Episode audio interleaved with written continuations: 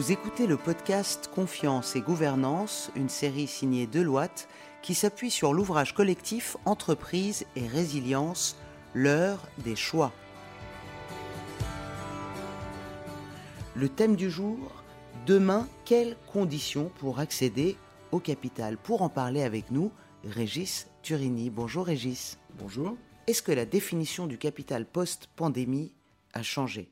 Bah, vous savez, le capital, c'est un des facteurs de, production, si on en revient à la thématique et au vocabulaire euh, marxiste. Donc c'est ce qui fait fonctionner euh, l'économie de marché, au même titre que le, travail et l'innovation. Alors en 2021, comme les années précédentes, mais peut-être encore plus en 2021 que les années précédentes, le capital représente beaucoup, parce qu'il y a beaucoup d'argent. Et le capital, c'est de l'argent. Euh, le travail, on voit ce que c'est. L'innovation, on a une petite idée le capital, c'est de l'argent et on vit dans un monde où, pour des raisons extrinsèques euh, liées euh, euh, à la crise, à la pandémie, etc., il y a de plus en plus d'argent accessible.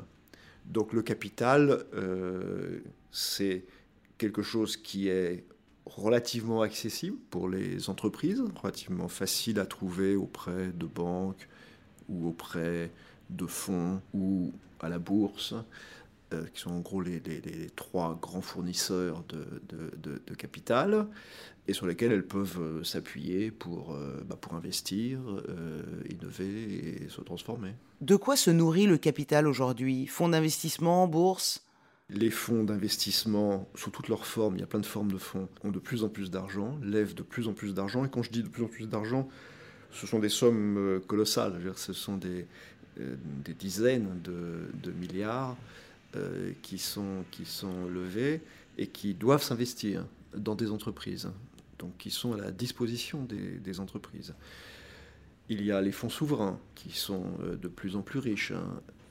les fonds souverains des grands pays producteurs de matières premières il y a de plus en plus d'argent euh, en bourse. Ça n'a pas été le cas ces dernières années où les, marchés étaient un peu euh, hésitants, il n'y avait pas beaucoup d'introductions en bourse.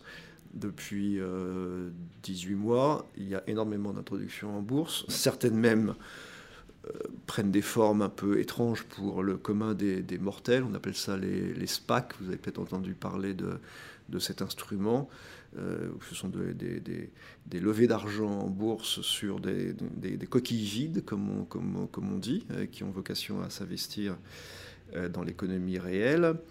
Il y a énormément d'argent, j'ai plus le chiffre en tête, mais il y a énormément d'argent qui a été levé via l'ESPAC. Je crois qu'on est autour de 300 milliards. Et ça, c'est 18-24 mois qui viennent de, s'écouler. Donc il y a énormément d'argent accessible, ça, il n'y a absolument aucun, aucun doute. Vous dites que les capitaux sont abondants, qu'il y a beaucoup d'argent, mais beaucoup d'argent disponible comporte aussi une part de risque.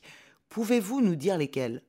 Le risque que l'on voit, euh, vu l'abondance de l'argent, c'est plutôt des risques macroéconomiques liés à l'inflation, à des explosions de bulles financières. par exemple, la bourse est très, haute, comme euh, vous, savez sans doute. Elle a rarement été aussi haute.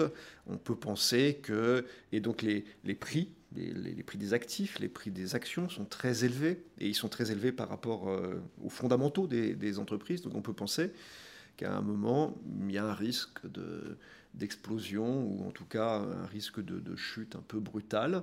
Donc ce risque-là, il existe. Comme il y a beaucoup d'argent, il y a des phénomènes de bulles. Ces bulles, on voit à peu près où elles sont. Il y a les bulles immobilières. On en parle en Chine, on en parle dans d'autres pays. On sait que l'immobilier, de toute façon, est, est cher partout et il est de plus en plus cher. Il y a des bulles euh, actions c'est incontestable. Les marchés sont de plus en plus, euh, de plus, en plus chers aussi, les marchés actions, en France, euh, en Europe, euh, aux États-Unis. Hein, Et donc là, il y a des risques aussi d'explosion de bulles avec des, risques de chute. Donc ça, ça, ce sont des risques réels qui, pourraient arriver.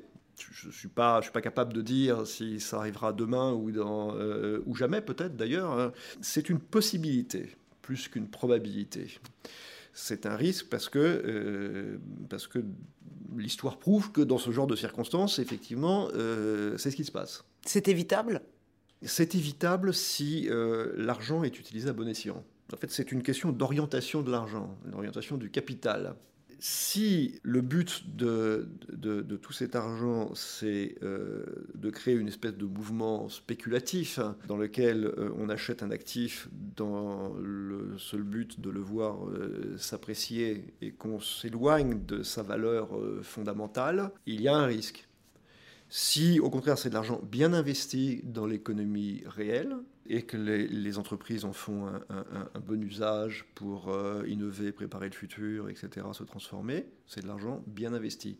Et je crois qu'en fait, tout cet argent, il, va à droite et à gauche. Malheureusement, personne n'est là pour euh, dire. Alors, les politiques essayent de l'orienter dans le bon sens. Bon.